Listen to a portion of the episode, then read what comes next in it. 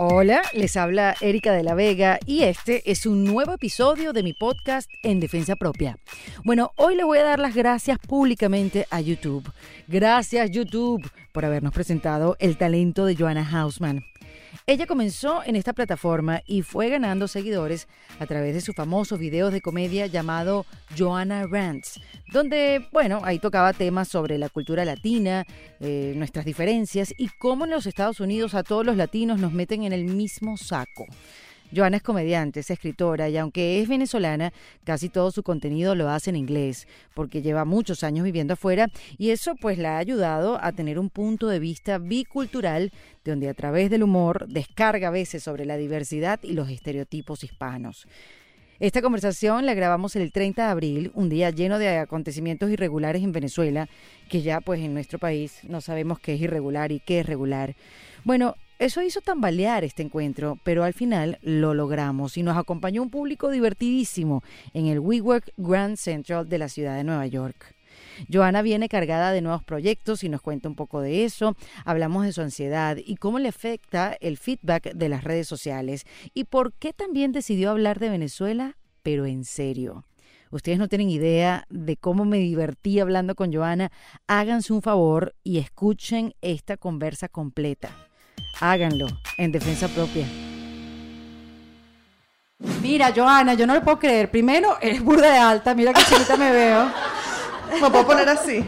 Siento que le falta como. Esto no sube.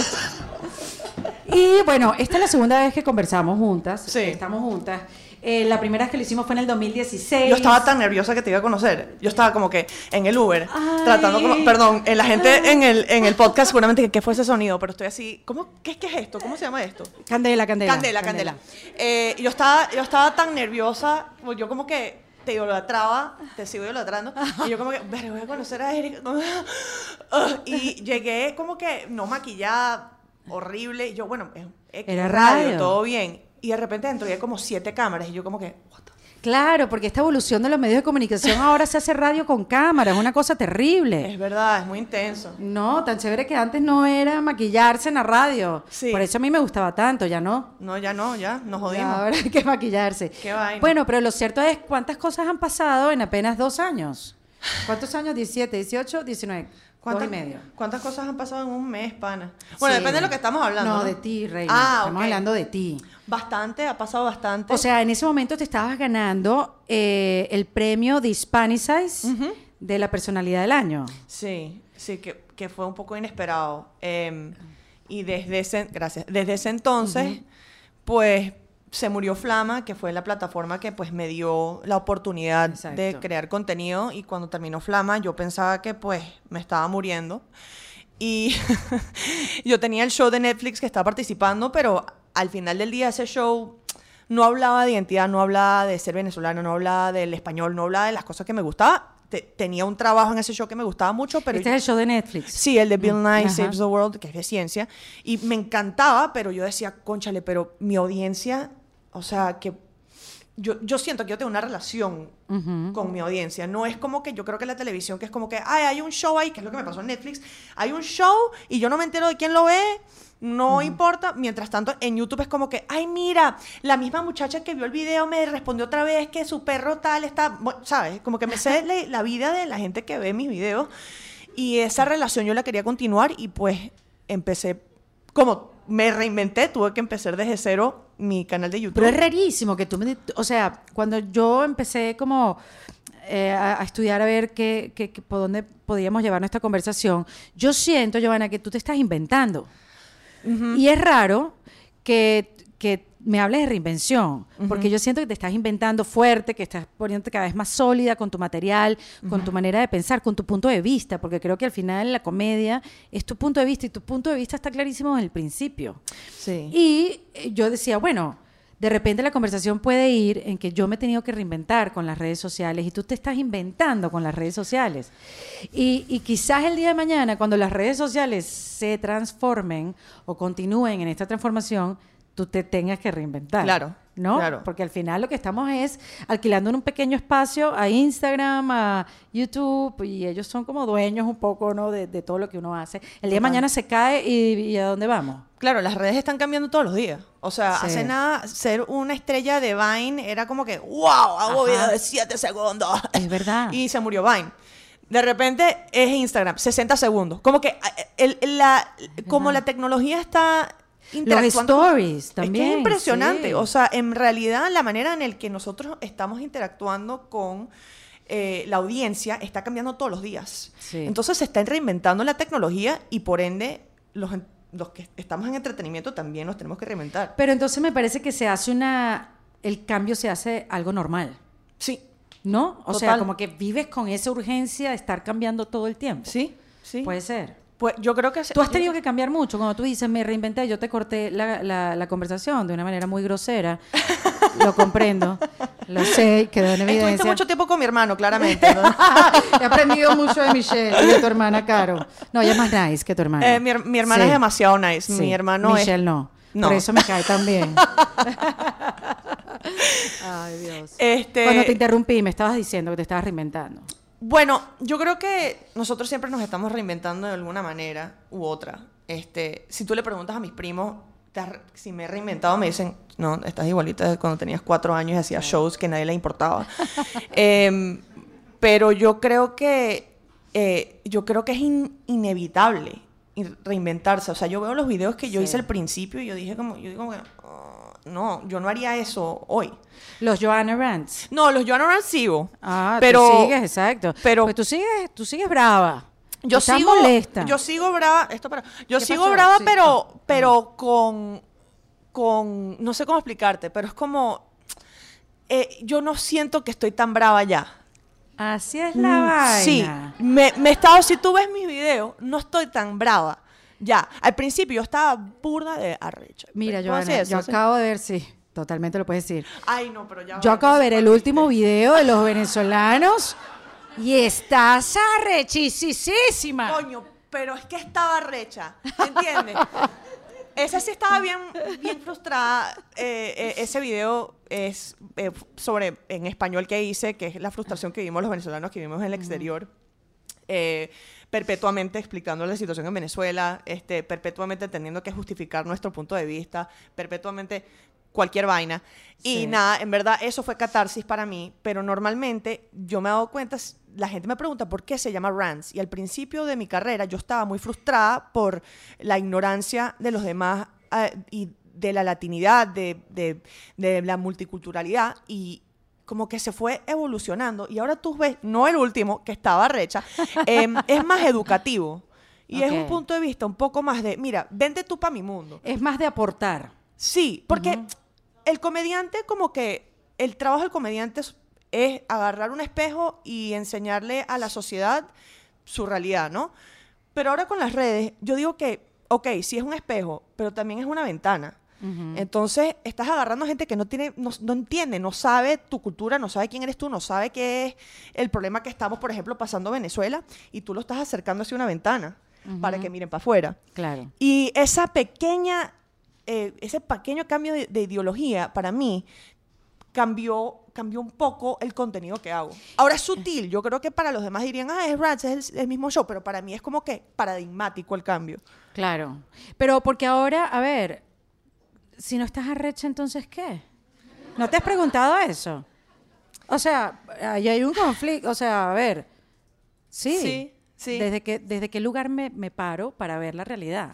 Sí, es que la rechera es... eh, me Es da risa porque mi esposo es colombiano, entonces la rechera es como es que otra cosa. Es ganas de Em. Eh, este, la rechera no lleva para ningún lado y agota. Pero después que pasa la rechera y, y llegas a la introspección, que puedes, sí, pu- puedes seguir estando recha, pero tienes un poco más... Maduró la rechera, Claro. ¿sabes? Sí, sí, yo sé. ¿Sabes? Yo he estado bien arrecha. Sí. Pero como que, ¿sabes cuando estás como y de, de repente respiras 10 veces? Y ese momento después, ahí es donde a mí me gusta quedarme. No en el momento, como dice mi abuelo, las cosas no se comen tan calientes como se cocinan. y es muy verdad. Tienes que Totalmente. dejar que, que enfríe un poco la vaina. Esta mañana cuando te escribí diciendo, marico, esta vaina va a seguir. Ok, no esperé hasta, ¿entiendes? Pero Estaba, no esperé hasta Me que la escribió vaina... en mayúscula. En Estaba mayúscula. estresada. Además, ¿Qué estaba- pasa esa señora? Dije yo, cálmate. Sí, tú como que bájale dos. ¿Qué Como- te pasa? Yo, perdón. Las Erika. cosas no se comen tan caliente, te dije en otro, en otras palabras. Sí, pero te entendí perfectamente. Además que yo siento también, Joana, que te has pegado más al tema de Venezuela. Antes era un tema más de eso, de lo latino, el hispano. Y fíjate tú, mientras más tiempo pasas fuera de Venezuela, más te acercas. Es una locura, pero es Sí. totalmente verdad. Y yo me imagino, no sé si a ustedes les pasa eso, a mí me pasa mucho. Yo no sé, yo me fui de, de Venezuela, cuando tomé esa decisión me fui muy brava. Me sentí que me escupieron, que me votaron, que no había espacio para mí y me fui un poco, sí, no Arrecha. brava pues con los venezolanos, sino brava con la situación. Sí. Y, y como que ahora me voy a concentrar en otra cosa, a pesar de que seguí haciendo radio, como que ahora voy a hablarle a otro público. Y no. Y al final era como que mi manera de drenar la frustración. Y cuando se me quitó la rabia y entendí, y se me quitó la frustración y empecé a aceptar lo que me pasaba, como me, me fui acercando más a Venezuela. En mi contenido también, en lo que digo. Este, eh, bueno, pero para, para no profundizar, pero este, empecé a conectar desde otro lado y por eso te estoy diciendo, tú estás conectando a otro lado, Sí. completamente diferente, porque tú te fuiste de Venezuela, tú naciste en Inglaterra. Sí, pero la gente siempre dice, ah, eres inglesa. No, yo, no eres inglesa, pero viviste hasta qué edad afuera? O sea, me 14. regresé, nací en Inglaterra porque mis papás estaban estudiando ahí. Claro. Los dos venezolanos. Regresamos hasta los cinco, hasta que yo tenía cinco o seis. Me fui para Washington, me fui para Boston, lo odié. Eh, y a los 13 regresé a Venezuela hasta que me gradué a los 18. Exacto, que hiciste todo tu bachillerato en Sí. Venezuela y después te volviste y empezaste a estudiar en Chicago, ¿fue? Eh, en, la universidad en Boston y después me fui a Chicago un año a estudiar comedia. Exacto, o sea, llevas tiempo fuera de Venezuela. Burda, burda. Es que, vi- o sea, ya o sea, tú desayunabas arepa Sí, en Washington. sí, por, por mi mamá, pero cuando me tocaba Pero la harina mí, pan no se cocina, la harina pan no se encontraba esa época No, pero en los mi mamá, automercados. te lo juro que mi ¿Contrabandeaba? mamá sí- Yo te puedo decir una vaina. Yo iba al colegio y todas las niñitas y que Oh my god, peanut butter and jelly sandwich. my god, oh my god. y yo llegaba con un termo de café lleno de pabellón y lo abría y me daba pena porque Y que, oh my god, what is that? y era pues, o sea, si- eh, honestamente si tú ves el pabellón en un termo de café no se ve tan bonito. No, no, Además no. todo todo mezclado con el- los pedazos de plátano ahí para que no tuviera que buscar. Mi mamá los cortaba chiquiticos, los mezclaba ahí todo, parecía, en verdad no se veía bonito, divino, pero así comía todos los días de mi vida en Washington y en Boston. Guau. Ew. Ya. No, además que la carabota no se ve bien en ningún termo de nada. No, no, no. O sea, porque además ni en los potes de helado cuando se vaciaban que ponían las carabotas congeladas. Ni ahí se veía bien. Sí. Carabotas sí. Saben ricas, pero se ven mal. O sea, que se ve mal. Qué vaina. Sí. Bueno, pero, pero digamos, te estás acercando mucho más a Venezuela más que nunca y tu contenido se está yendo mucho para allá. Sí, bueno, he madurado también como persona. Pero que has madurado. Si yo hablé contigo hace dos años, negra. No, o sea, chamo. tú te todavía siendo nariz. ¿Cuántos años tienes tú? Ah, acabo de cumplir 30, ya, ya soy mujer.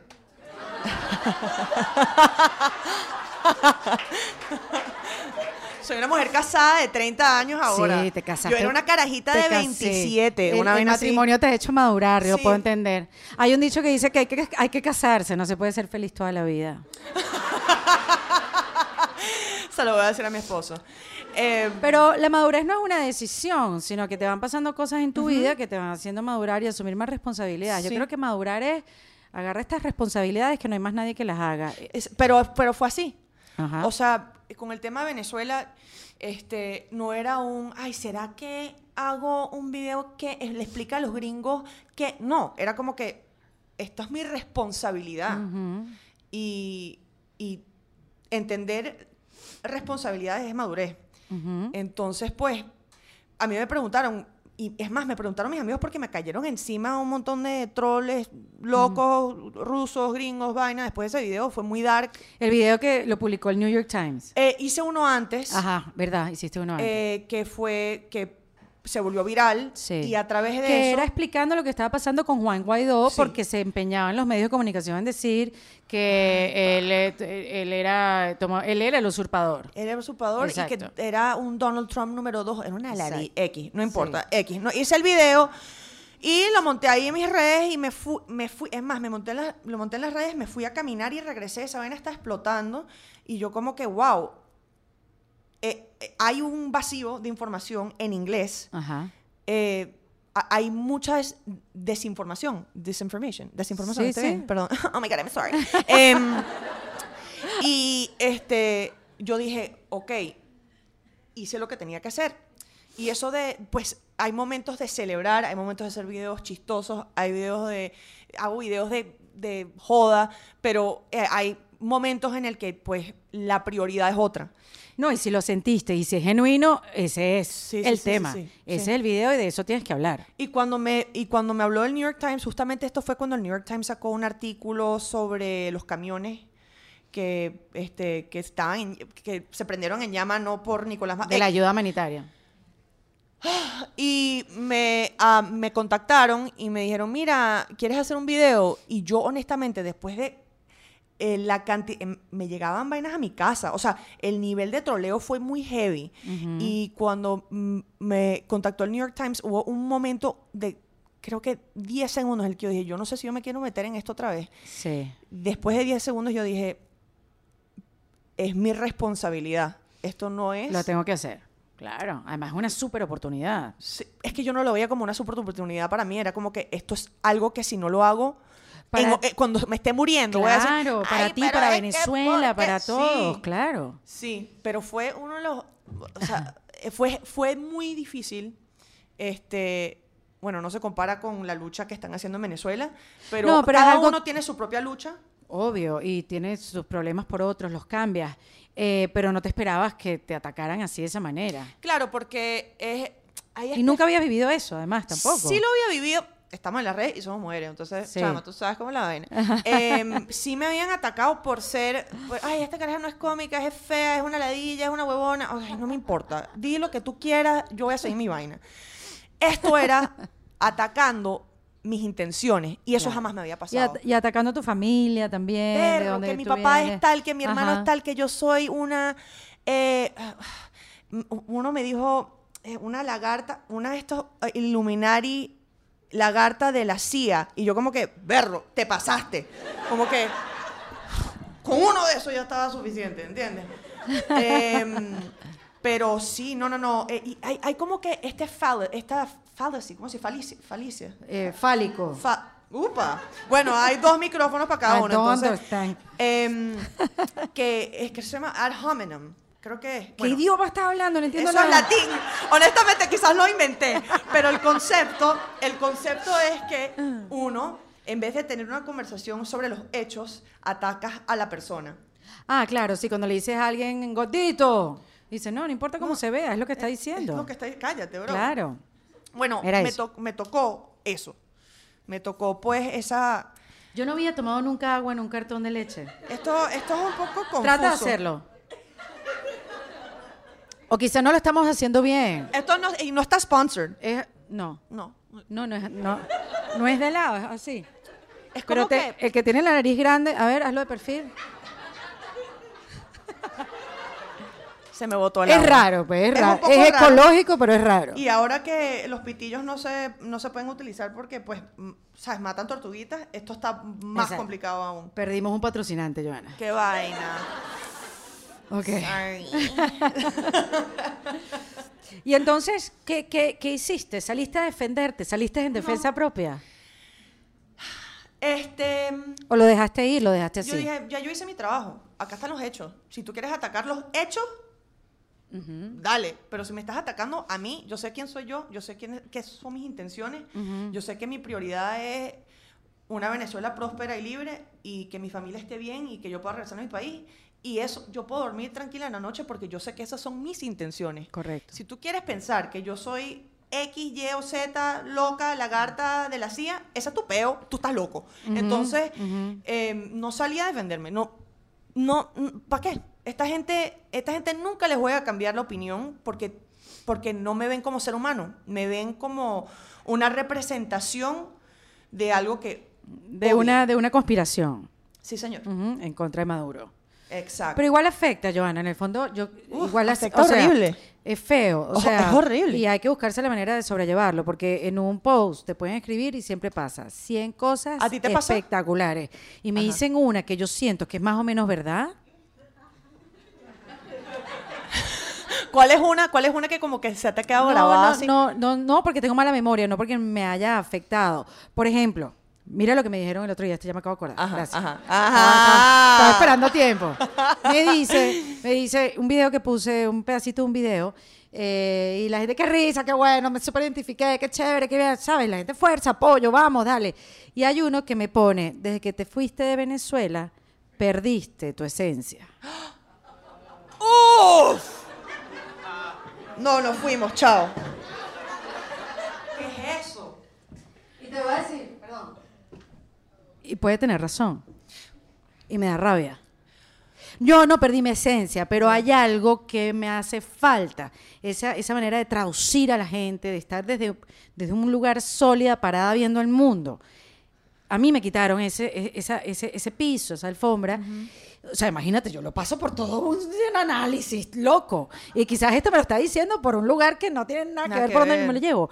Pero yo siento que ahí hay algo que me pega porque tiene un poquito de razón, aunque esté pensando, lo esté pensando por otro lugar. Y me queda y me hace un hueco en la cabeza. Y está mi Sí. trabajo en conseguir un lugar donde yo pueda ver el mundo y poder lograr que la gente se identifique a través de mi humor. Sí. Por eso decidí hablar de cosas femeninas, de mujeres, de nuestros problemas, de la maternidad, de toda la porquería, de la cirugía, de tal, de los fillers, de todas esas cosas que otras hacen. Exacto. Este, pero, pero pega. Al final lo que te quiero decir es que sí, Sí. hay algo ahí que se queda, que molesta, que fastidia. Eh, Porque sí. si fuera tan fácil, entonces, bueno, no estuviéramos hablando de eso. Eh, mm, es, ¿sabes? es interesante porque yo creo que la gente roman- romantiza como que eh, el estar en la, en la farándula, como que, que la gente sepa quién eres tú. Y hay una parte tan importante que la gente se lo olvida, que es que tu identidad no es tuya ya. La gente te agarra a ti y con eso pueden hacer lo que les dé la gana. Sí. Y eso, yo me acuerdo, cu- voy a terapista, obviamente, eh, soy judía, em, y este, yo decía, cuando explotó mi segundo video, una vaina así, y la gente me estaba cayendo, diciéndome vainas que, como, la caraja no tiene labios, y yo, verga, no tengo Pero- labios, marico, no me había dado cuenta hasta que este carajo me lo escribió. What? ¿Sabes? ¡Qué Y, y era así como que eh, le dije a mi terapeuta, como que siento que como que yo me rodeaba con gente que me quería, con mi familia, con mis panas, y mis panas que me caían mal, como que ya lo dejaba ir.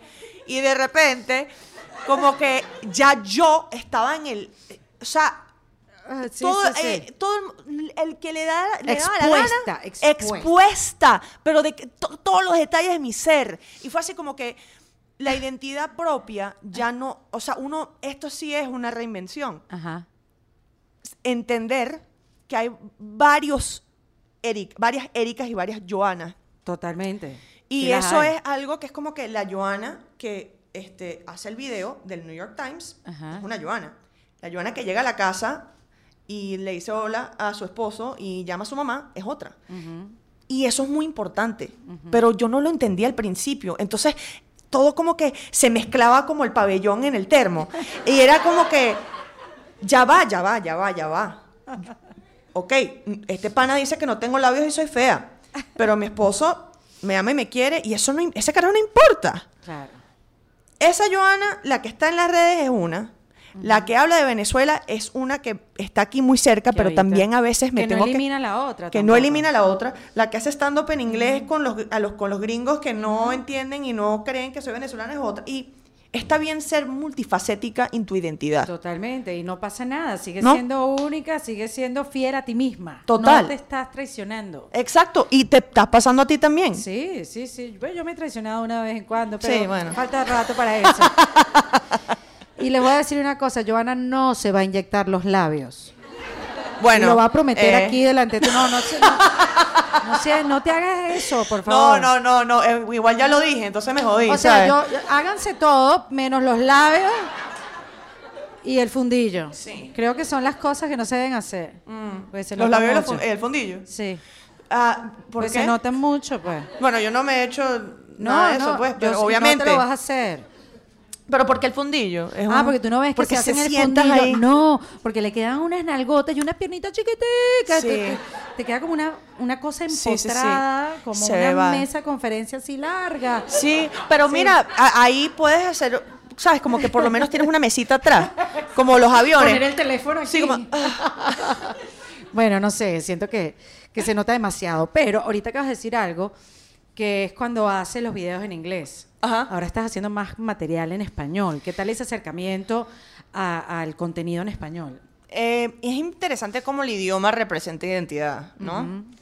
En inglés, eh, mi inglés es como que súper neutro. Tu delivery no cambia, tú no tienes como una doble Sí, personalidad. tengo, te lo juro por mi vida. Porque en inglés, yo lo veo con mi hijo. Mi hijo tiene 10 años y en inglés él habla, eh, habla inglés, es bilingüe, y él habla inglés perfecto y es súper cool. Matías es un tipazo. Cuando habla inglés, bro y tal, es un enano, pero es tipo chévere. Pero cuando habla español, es un bebé de 5 años, es todo ñu, ñu, y es todo tan cuchi, o sea, totalmente Sí. diferente al tipo que habla inglés. Entonces, por eso te lo pregunto, porque Sí. hay una comodidad en, en un idioma más que otro. Sí, y para cosas distintas. Cuando estoy arrecha y me sale el español, como que, coño, que arrecha era esta vaina, no joda. Exacto. No es como que, oh my God, what the fuck, you know? Um, este, y por ejemplo, me he notado cuando yo hablo con mis sobrinos, que los amo y los adoro, no puedo hablarle, no le... Y bebé, bebés, bebés chiquiticos y perros en la calle. Ay, mi qué cuchi. Yo no digo, oh my God, it's so cute. No, vainas así súper como mm, que llegan al, al ser más básico es español. Ajá. Pero yo como comediante me formé en inglés. Entonces a mí me salen como que el sarcasmo y la ironía en inglés mucho más rápido, mucho más fácil que el español. Y no solamente eso, sino, pues acá, obviamente, con, con un montón de venezolanos es bastante fácil para mí. Pero mucho de mi audiencia no es venezolana, mexicana, colombiana, Correcto. peruana. Y coño, entonces estoy, eh, bueno, el cambur, el bana, el, este, la- la- el aguacate, la palta. Es como que... em, Sí. Sí, entonces sí, eso es como desgastante. que, ¿sabes? Es como... Y además el español para mí es familia, amigos y emociones. Y el inglés es como que... Sarcasm, set a punchline, taxes. Pero ¿sabes? es que además, es, sí, totalmente. Es que el, el- en inglés es mucho más fácil escribir comedia en el sentido que es eso, es Sí. punchline, resumes mucho mejor. Hay palabras en inglés que identifican todo un párrafo. Sí. En español. Chamo, de pana que sí. Es así. una vaina Grit. Eh, Describe lo que es grit. Ay, no. ¿Alguien puede decir lo que es un que es grit? Ajá, es como un- que. a- a ver. eh, a ver. Tena- that's tenacity. Está jodido. Cero en la boleta. Es como que tenacidad, pero también a la vez cuando algo difícil ocurre, uno Ah, te tengo una persevera. palabra. Cuéntame. Shame, Shame. Sí. que es ¿Qué es? vergüenza, Vergüen- pero, pero- pero es pena, es pena, ¿Cómo? penosa. Pero porque Es tú hiciste que algo, pero- Pasa, sí, qué vergüenza, porque shame es que cómo me ve la gente. No, pero es humildad, no es humildad. No. Es ve- ¿qué, ¿Qué es? ¿Sabes qué? Shame. Shame. Chamo. ya. RSVP. Como hicieron en este evento. Totalmente. Por favor, dinos eh, si va a asistir eh, la fecha tal, al horario, con muchísimas... ¿Sabes? Como que... Eh, FYI, RSVP below... la- listo, cha, ya. Sí, es, mu- es mucho más sencillo. La economía de, la- de las palabras en español es Totalmente. como que... Como, como la economía latinoamericana, o sea, es como que un poco más baja. Y de repente como más que... larga, más Sí, inestable, sí. Sí. Pero, pero es eso, me llama la atención cómo escribes en los dos, cómo te sientes en los dos idiomas y ahora que estás haciendo más contenido en español. Sí, ¿sabes lo que me pasa mucho? Que me pasó justamente en un post que tú post o sea, posteaste el evento de nosotras dos y Ajá. una tipa que, ay, si esa cara habla español o qué? Y alguien dijo, sí, sí, habla español, es de Venezuela. Ay, no pareciera, nunca habla español, parece gringa. Y yo, y me dio rechera, esperé 10 segundos, respiré y yo dije, ah, ya entiendo. Es que hay gente que no entiende que para mí una de mis prioridades es la ventana que yo te había dicho antes. Es agarrar a la gente que no es venezolana y atraerlos a nuestra cultura, o sea, llevarlos a ver nuestra cultura y nuestra situación más. Y pues se me hace más fácil en inglés, esa es la realidad. Claro. Este, Y es necesario en inglés. es- y te puedo decir algo, a mí me daba miedo hablar en español, o sea, me daba miedo hacer comedia en español. ¿En a mí me daba miedo, sí, yo era, yo era una insegura de mierda. Em, Qué bueno que ya superaste esta, esa etapa. Sí, bueno, sigo yendo a terapia. Eh, Pero, este, te, pero, pero exacto, te da inseguridad. Porque Sí. no te sentías cool, o sea, no te sentías cómoda, porque eso te digo, porque uno se siente mejor en un idioma que en otro. Sí, Y romper ese miedo es difícil, porque además lo tienes que hacer delante de la gente. sí, no, total. Es duro, o sea, has pasado por una prueba de fuego para ti misma. No para los demás. Aquí la gente no identifica ese miedo, esa inseguridad. Aquí lo- todo el mundo quiere consumir tu contenido como venga, en el idioma que les guste. Exacto. Es uno que se hace esa película y se sabotea en la cabeza como, no la vas a poner a ser ridícula, tú eres tan ridícula que no Sí. sabes hablar. Y te y saboteas y te saboteas y te saboteas tus proyectos, te saboteas a ti misma y no llevas a cabo las cosas que tienes que hacer. Eh, mira, yo por como dos sesiones tuve una life coach, pero me di cuenta que era burda de bullshit. Pero la tipa me dijo una vaina muy, muy intensa y arrecha. Eh, yo antes, a mí me, yo antes de montarme en una tarima, a mí me daba unos- una ansiedad muy heavy. O sea, grave de que no puedo comer. me- y después me monto, estoy chévere y de repente yo digo, conchale, no entiendo por qué tuve miedo y esa vaina pasa, o sea, me ha pasado mil veces y no aprendo. Como que siempre me pasa la misma ansiedad, siempre me, me como me saboteo. No eres buena, la va- vas a meter la pata, no puedes hacer esto. Y ella me dijo, todas esas voces, imagínatelas en un sofá, como personas. Ajá. Imagínate el sofá. Y después, imagínate que te estás, que estás quemando el sofá. Y que la gente se está quemando y que el sofá se está quemando y esa mierda se está quemando y se quema y es burda violento, pero se quema y esa mierda se va.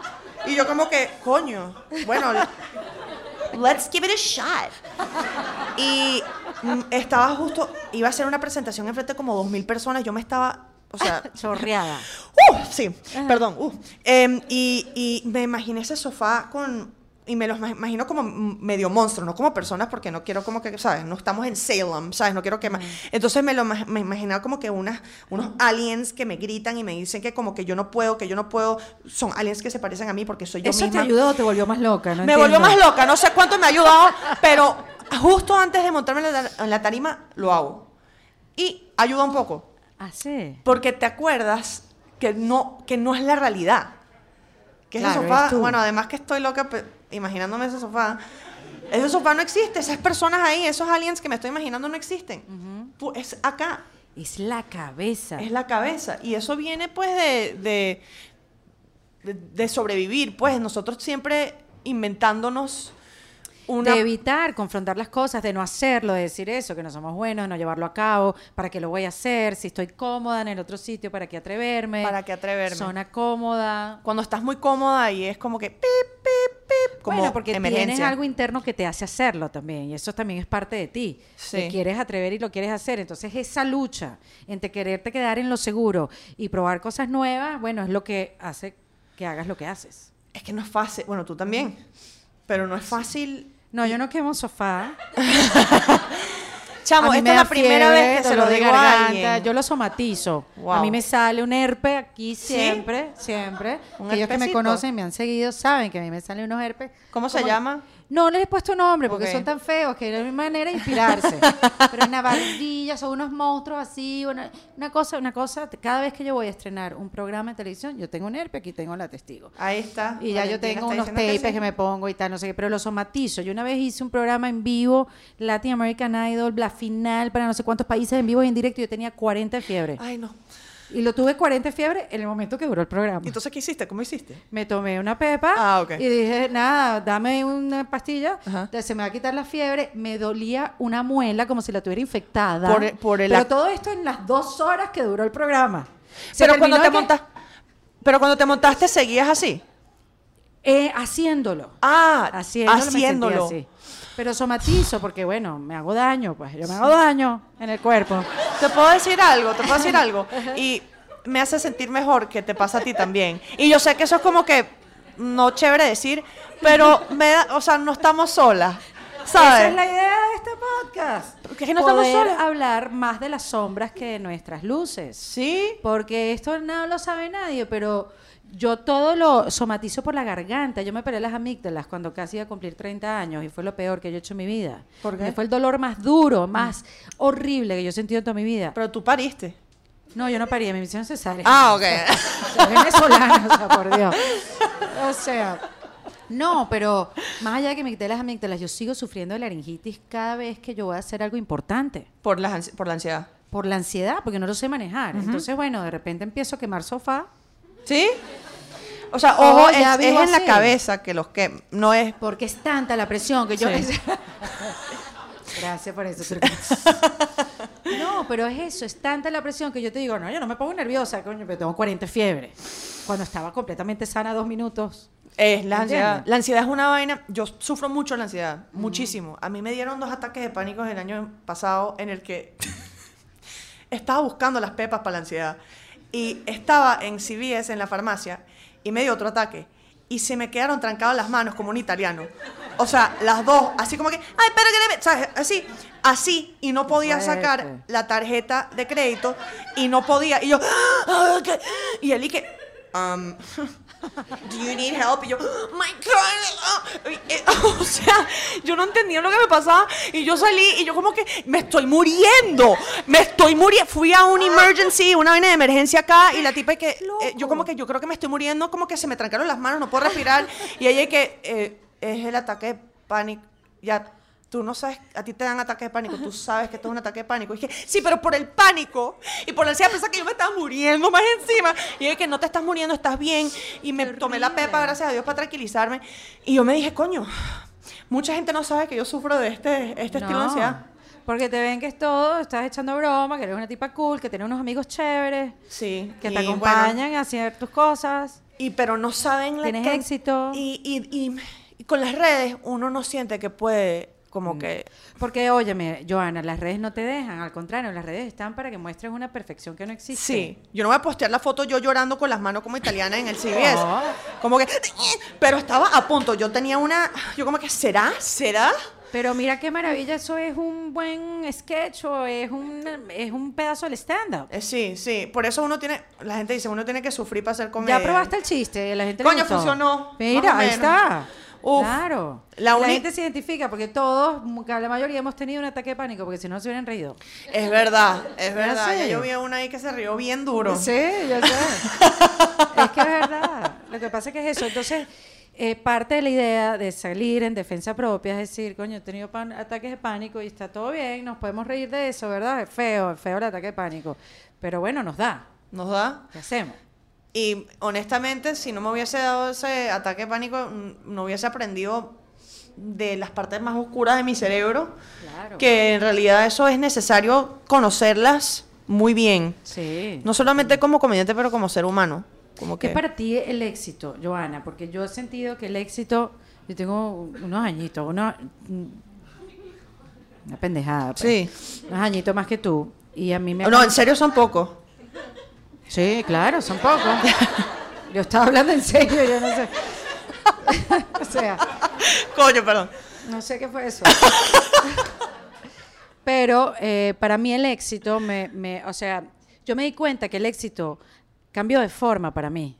A mí el éxito me venía en forma de programa de televisión, de contrato con gran firma. El éxito para mí era un programa de radio clientes, era, era tener amigos en la radio, eso era ¿Y mi ahora? éxito. Y ahora no tengo nada de eso y dije, y me dije, coño, no soy exitosa.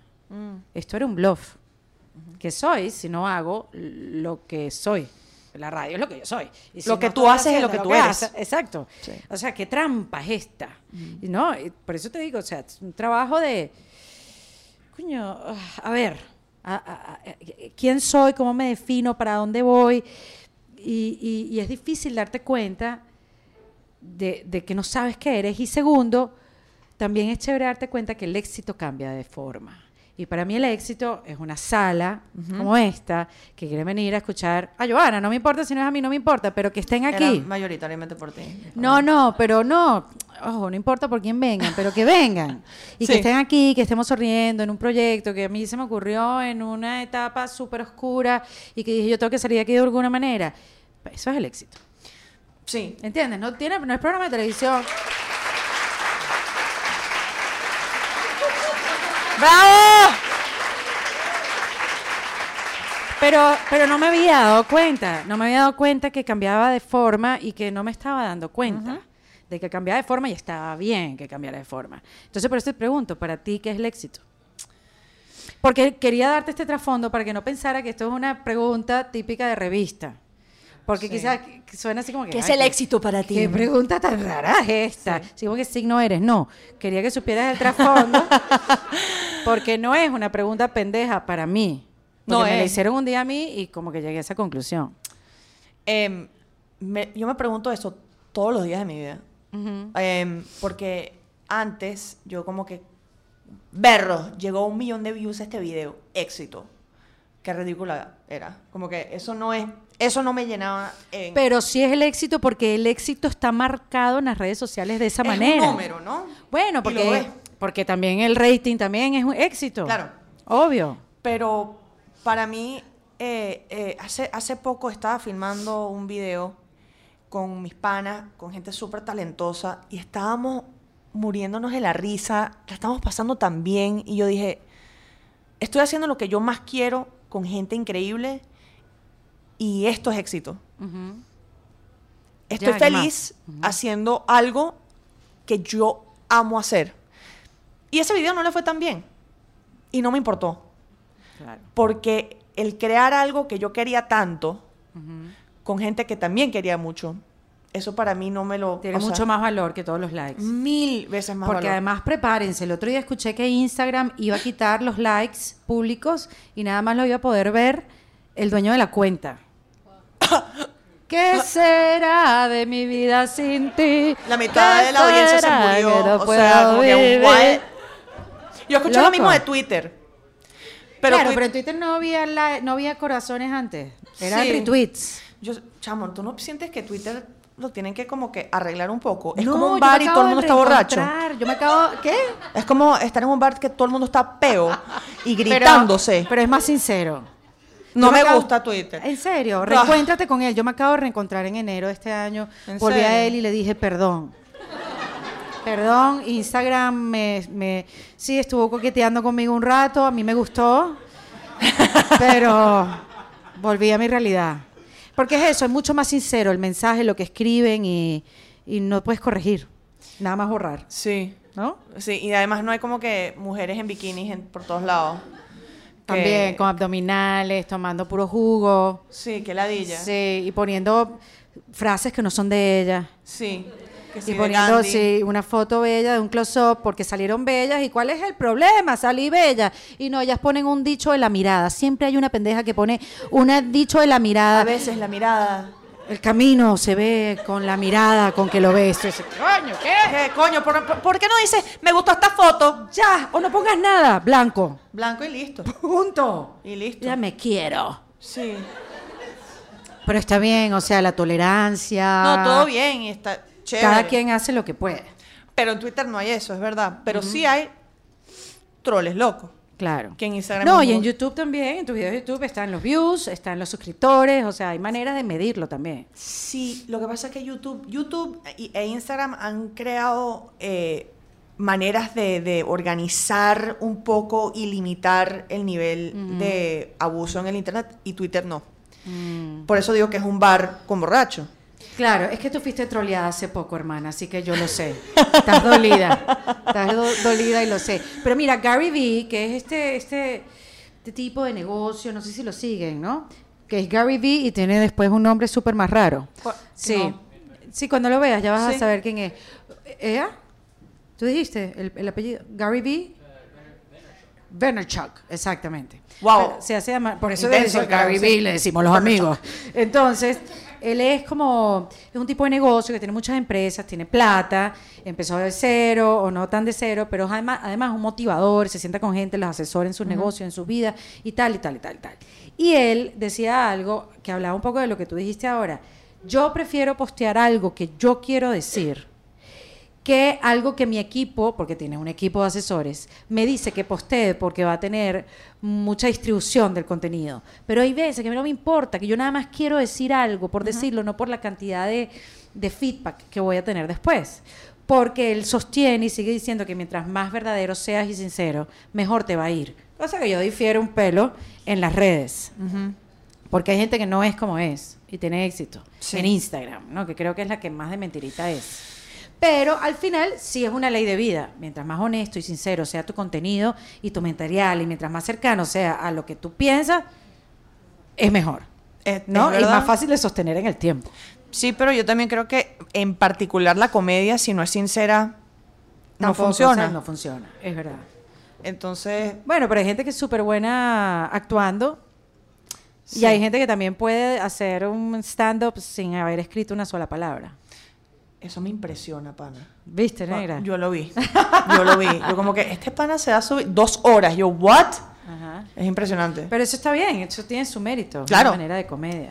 Claro, totalmente. pero viene de un lugar muy real y muy honesto. O sea, yo me acuerdo que la eh, Flama, la compañía donde trabajaba antes, que queríamos llegarle a los millennials, latinos y hispanics between the ages of 18 and 34, Sí. em, hic- hicieron un estudio y dijeron, ok, acabamos de hacer un estudio rechísimo, le pagamos a que sí, una de estas compañías de asesores súper intensas, que sí, Brigham, Brand and Braun, y eh, nos dijeron lo siguiente, y bueno, tenemos que crear contenido con, con esto en mente y decía vainas así como que eh, latino en los Estados Unidos es mexicano mayoritariamente, Uf, sí. eh, habla español en la casa, eh, le encanta tal y le gustan los zombies.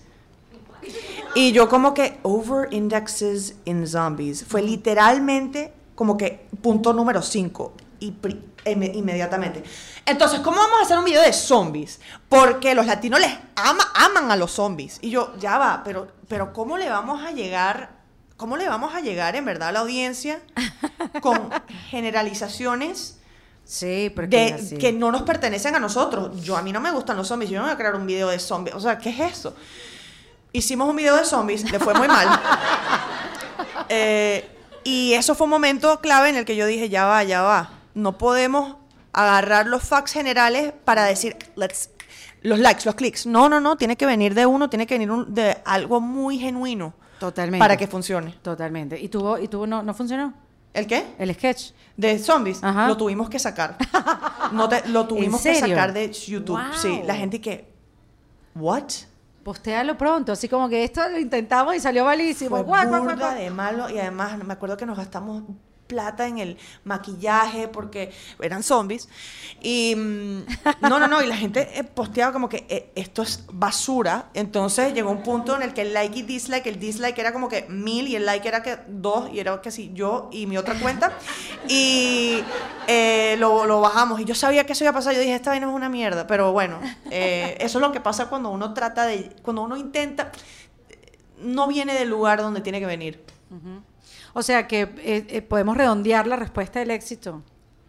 Con, con zombies. No, de hacer de verdad lo que sientes. Sí. Hacer lo que quieras hacer y ser genuina con, con lo que es eso. y Sobre todo en la comedia. Sí. Que es lo que tú haces. Totalmente. Mira, y ahora, eh, ¿en qué andas? Que quiero saber qué estás haciendo. Acabo de regresar de México y Lima. Estuve eh, filmando una serie nueva en español. Mira, qué seguridad Ah. ella. Ajá. Ah, más cerca. Perdón, me están diciendo que me tengo que acercar en la Qué maravilla, en español, cómo has superado, cómo han servido esos Wow. videos, ¿no? Eh, Por eso, Todo en verdad, la gente que dice que yo no hablo español. um, y entonces, eh, es una serie que, que trata de ver la economía, la política de los países a través de la comedia y la cultura. Eh, muy chévere, con algunos de los muchachos del Chihuahua Bipolar y un comediante súper, súper chévere, Ricardo Faril, eh, mexicano. Eh, y bueno, como tú haciendo voces para comiquitas, que yo vi Toy Story ¿En 3 en español en México Bueno, y era tú, fue un poco tú corto, fue un poco corto, fue un poco corto el papel. pero tú Sí. saliste. No, Sí. yo estaba todo emocionado cuando vi la, eras la, la, La muñequita de trapo. Ay, yo como, esa voz suena, yo, esa es Erika, la muñequita en Toy Story 3 X. Sí. Eh, es- no, es- X no, coño, tampoco así, era un papel corto, pero digas X. ¿Qué?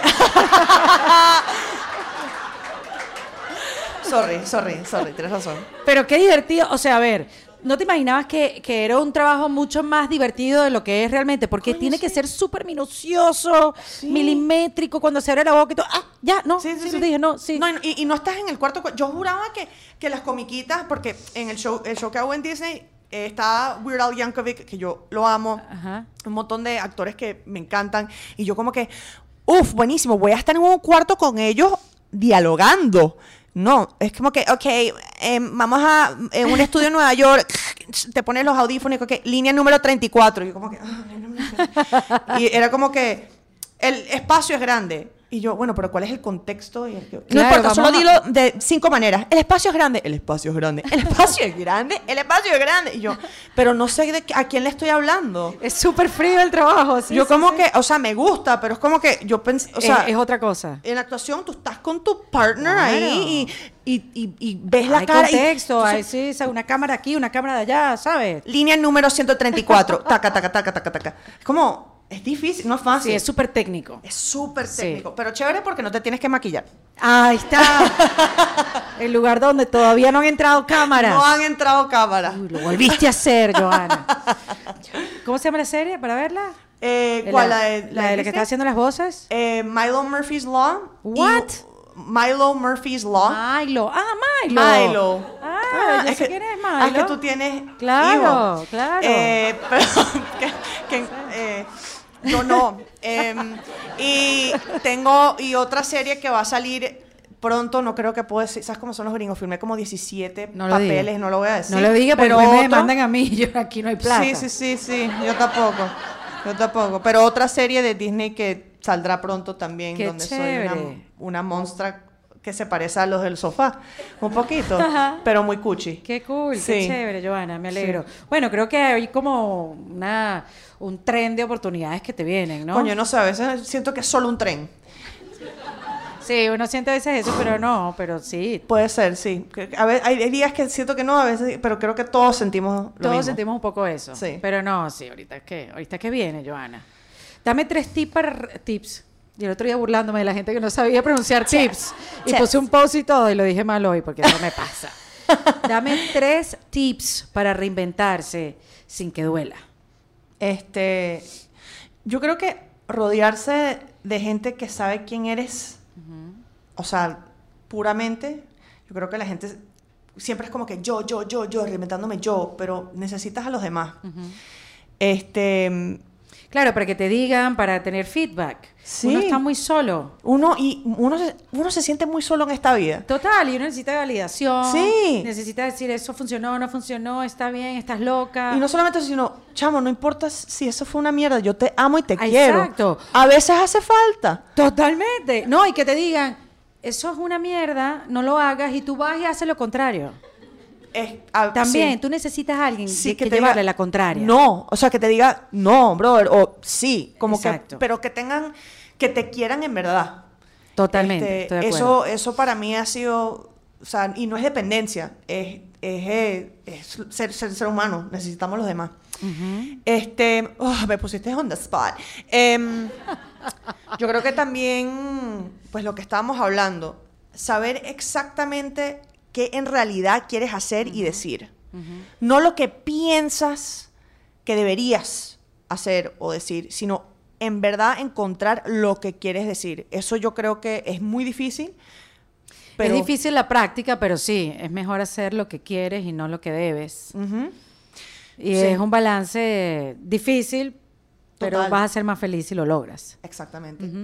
Y me leí un libro que se llama Stumbling Upon Happiness, que dice que una de las razones por las cuales los, los seres humanos somos como somos es porque somos capaces de imaginarnos en el futuro. Pero eso a veces nos, nos hace infeliz, porque con el contexto que tenemos ahorita nos vemos en el futuro. Ajá. Pero la Joana, la Erika de ahorita es muy distinta a la Joana y la Erika de cinco años, pero nos preocupamos. Yo por- me primo. Sí, sí, yo Ya también. una. Yo también. Pero he aprendido que eh, mirar al futuro importa, pero no enfocarte demasiado. Mira en el futuro en el que mañana, Claro.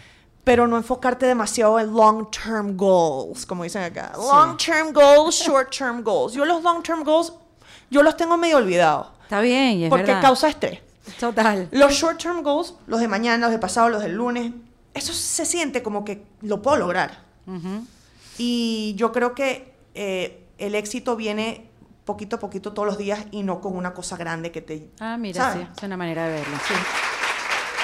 Mira, se me había olvidado, pero habíamos traído un micrófono para hacer unas tres preguntas. Hay alguien que quiera preguntarle algo a Joana. Este, se me había olvidado, pero mi productora me hizo sí. Y tenemos el micrófono. Así que si alguien tiene alguna pregunta que hacerle a Joana, es el momento. Joana, em, después de tantos años que has vivido fuera de Venezuela, si Dios quiera el día de mañana sale el gobierno que está ahorita y hay la oportunidad de volver, eh, ¿volverías a Venezuela a vivir? Sí, yo creo que honestamente yo veo a- lo cada noche, o sea, cuando yo me acuesto en las noches, yo me pongo a pensar, ¿qué haría yo en Venezuela? ¿Qué proyecto haría? Y ya yo tengo el proyecto pensado, ya sé exactamente el show de televisión que quiero hacer, ya sé con quién quiero trabajar. Yo iría porque creo que hay un espacio importante y es necesario ir a, a- a reconstruir no solamente el país, pero lo que exporta el país, lo que hacemos, el arte, ¿sabes? Y, y para mí yo, a mí me encantaría regresar, pero regresar a trabajar. No hay que, ay, pero es que las playas, la vaina". sí, las playas son bien cool, pero no, yo quiero regresar a trabajar y echarle pichón. Hacer una vaina arrechísima, producida en Venezuela, con talento venezolano. Eso es lo que yo quiero hacer. Muy bien.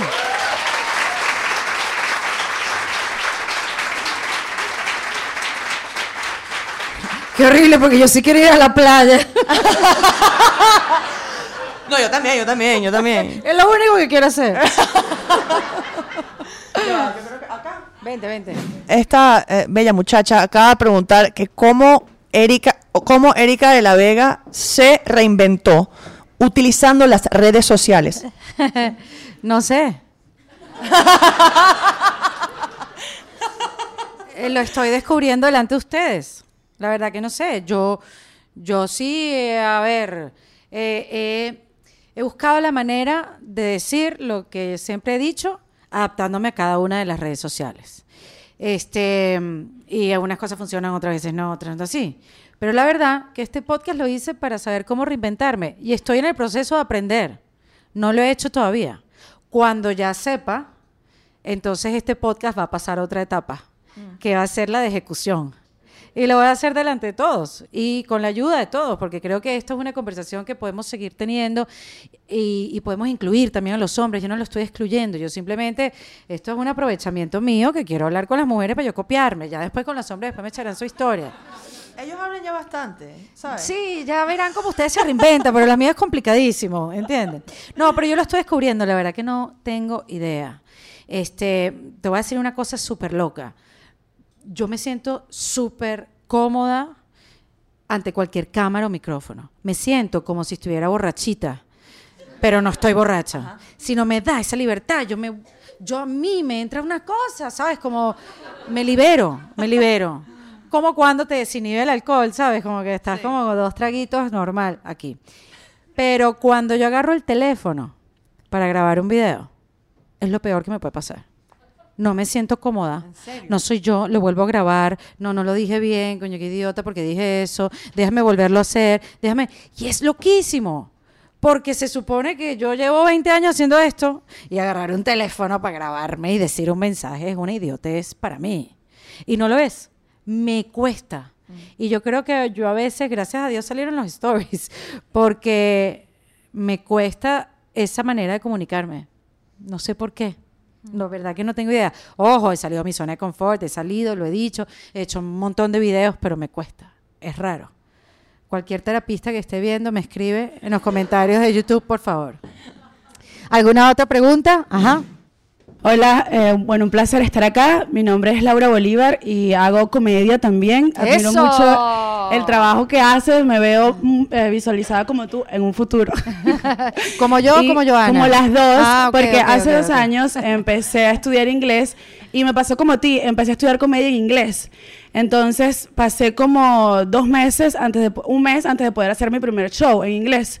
Y me juzgaba mucho. Entonces eh, me recordó mucho lo que dijiste, que tú te juzgabas en español. Entonces yo me empezaba a juzgar en inglés, sentía que no me iban a entender. De repente cuando se empezaron a reír incluso me asusté y dije, bueno, a lo mejor se están riendo porque no me entienden. O sea, y entonces después que hice los stand-ups en inglés, me tocó la oportunidad de hacer un show en español y me empecé a jugar en español porque no lo había hecho en español. Que déjate quieta. Entonces, entonces tienes, aparte de quemar zombies en el sofá. no sé, ¿qué me puedes decir? Porque me, o sea, me, me pareció muy cercano eso que dijiste que te juzgabas en español y para ti era más cómodo en inglés. Aunque es irónico, para mí pasó a ser en algún punto más cómodo en inglés, aunque fue mi segunda lengua. O sea, aprendí inglés cuando ya tenía más de Yo 24 me años. confundí ya. ¿En dónde te sientes más Del mismo modo de sentido contrario. El mismo modo del sentido- Chamo, qué buen video ese.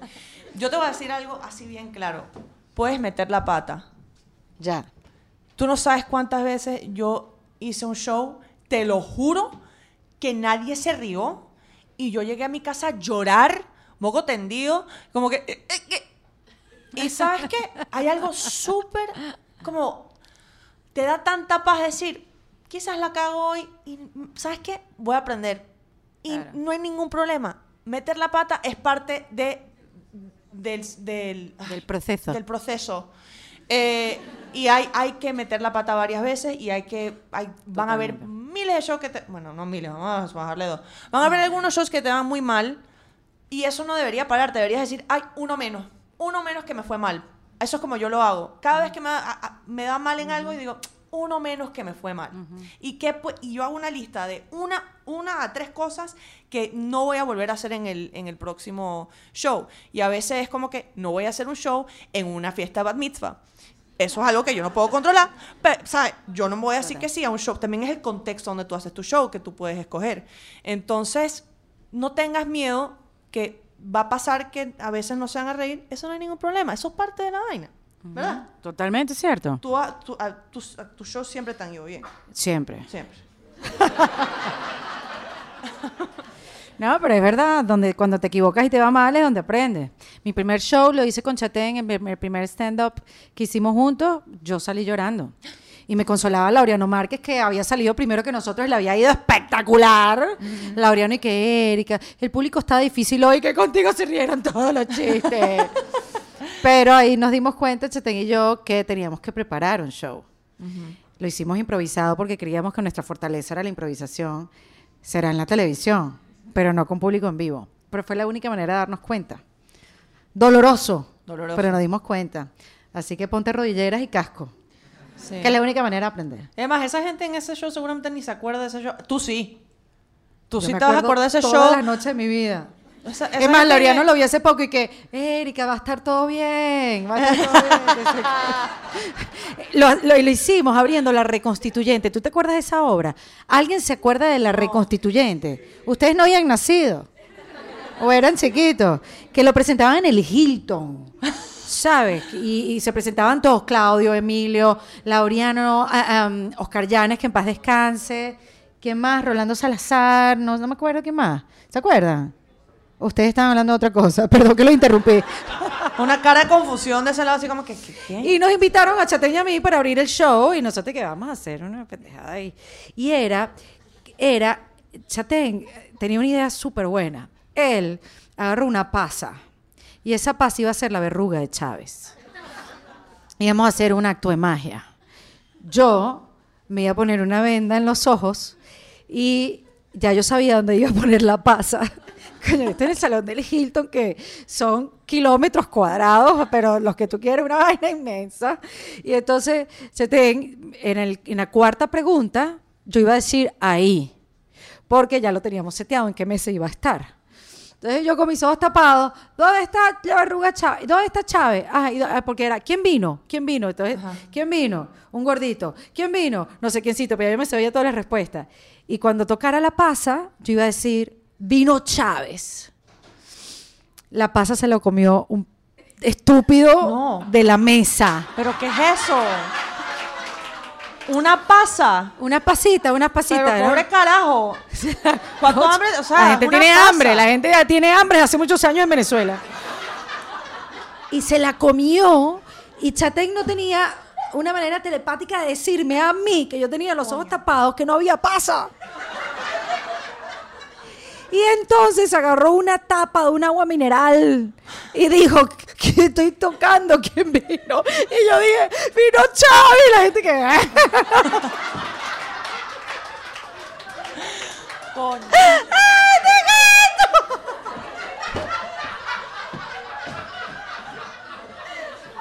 No, no, no. Y, yo no vi, nadie se rió, la vaina, ¿qué, qué pasó? Yo me quité, yo me quité la venda y que wow, funcionó, coño, nadie se ríe. Veo la no sé qué hicimos, nos fuimos detrás del paraván y yo empecé a llorar. ¡ah! Había venido toda mi familia, Enrique Capriles, que nunca va a esos eventos, mi novio, ¿sabes? Coño, todo el mundo estaba ahí y Laureano vino y que, Erika, no te pongas así, eso pasa, ¿qué pasa? Que se comen la pasa, o sea, que... Y yo te llegué que, coño, se comieron la pasa. Pero mira, ese momento seguramente era uno de los momentos más trágicos de tu vida y ahora estás cagada de la risa. Totalmente, estoy drenando. Estoy drenando todavía después de 20 años. Uf. Ay, qué eso alivio. catastrófico. Ya lo superé. Horrible. Eso Muy feo, mal. muy feo. Entonces, Pero, ah, pero, pero ¿saben cuál fue el carajo que se comió la pasa? Claro, es que en esas mesas del Hilton eran como unas mesas largas hacia atrás, o sea, en una mesa cabían 12. Tú ibas con toda tu gente. Y entonces, bueno, te ponían tu botella de whisky, tu hielo, tu vaso, toda tu cosa, tu tequillo y tal. Ay, Entonces, bueno, bueno, ahí le pusieron la paz al señor y al otro no le dijeron, y aquí no hay que coño. Es que además, una pasa, si tú uno no sabe que es una pasa, uno dice, yo no me voy a poner esa vaina en la boca. Pero es ¿Sabes? como cuando te encuentras un... eh, Tú no, man- no, tú no tienes carro, perdón. ¿No tengo qué? ¿Tú tienes carro aquí? No, no tengo carro. Pero es como cuando uno se... Bueno, yo no voy a decir esa cochinada. No, está bien. que Está se encuentra bien. vainas ahí pegadas. Sí. no- no- Como papita McDonald's, ¿no? Que no es patrocinante. Todavía. Bueno, nada, mira, con esto me despido, ¿viste? Que no es tan malo equivocarse. Gracias por venir, de verdad, les agradezco. Muchas gracias. Por venir. Marico, Gracias, Giovanna, es lo máximo. Qué chévere que existas, que les esté echando duro en la comedia, que seas un referente mm, de las mujeres en la comedia. Necesitamos a muchas de ellas. Sí. Y- Sí, sí, sigue. para que sepas. Necesitamos Sigue. muchas, hay muchos hombres. Y necesitamos más mujeres, mujeres. valientes, con contenidos, con punto de vista, donde todas nos podemos identificar y donde los hombres también se Sí. puedan identificar Total. y reír con nosotras. Sí. Así que gracias a ustedes por sintonizar. Les dije que esto iba a ser largo, este, pero divertido. Gracias. Gracias. por sintonizar. Verga, televisión, sal de mí, Carmen Victoria Pérez. Gracias por sintonizar. Johanna Hausman vino en defensa propia. Esto fue en Defensa Propia, grabado en los espacios de WeWork, producido por Valentina Carmona y editado por Andrés Morantes, con música original de Para Rayos Estudios. Recuerden suscribirse y recomendar el podcast. Yo soy Erika de la Vega y nos escuchamos en un nuevo episodio. ¡Hasta luego! ¿Estás listo para convertir tus mejores ideas en un negocio en línea exitoso? Te presentamos Shopify. Tal vez no lo sabías, pero nuestro podcast More Than Mamis es un negocio y lo empezamos por supuesto para desahogarnos y hablar sobre la maternidad, no para convertirnos en expertas de ventas y del e-commerce. Así que sí, necesitábamos ayuda para vender nuestro merch y poner en marcha nuestra tienda. ¿Y cómo suena con Shopify? Llegó otra venta. Shopify es la plataforma de comercio que está revolucionando millones de negocios en todo el mundo. Ya seas un emprendedor desde tu casa o desde donde sea, Shopify es la única herramienta que necesitas para iniciar, administrar y hacer crecer tu negocio sin dificultades. Con Shopify puedo gestionar pedidos, envíos y pagos desde cualquier lugar, brindándote toda la información y estadísticas de tus ventas al detalle. Regístrate para un periodo de prueba con tan solo un dólar al mes en shopify.com barra sonoro, todo en minúsculas. Ve a shopify.com barra sonoro para llevar tu negocio al siguiente nivel. Shopify.com barra sonoro. ¿Estás listo para convertir tus mejores ideas en un negocio en línea exitoso? Te presentamos Shopify. Tal vez no lo sabías, pero nuestro podcast More Than Mamis es un negocio y lo empezamos por supuesto para desahogarnos y hablar sobre la maternidad, no para convertirnos en expertas de ventas y del e-commerce. Así que sí, necesitábamos ayuda para vender nuestro merch y poner en marcha nuestra tienda. ¿Y cómo suena con Shopify?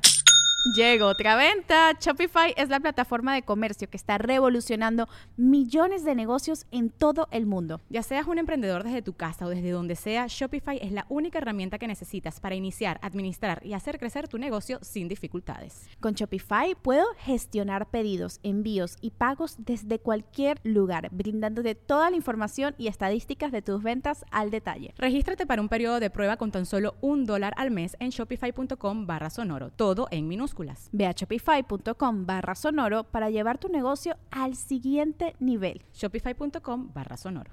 It's time for today's Lucky Land horoscope with Victoria Cash. Life's gotten mundane, so shake up the daily routine and be adventurous with a trip to Lucky Land. You know what they say. Your chance to win starts with a spin.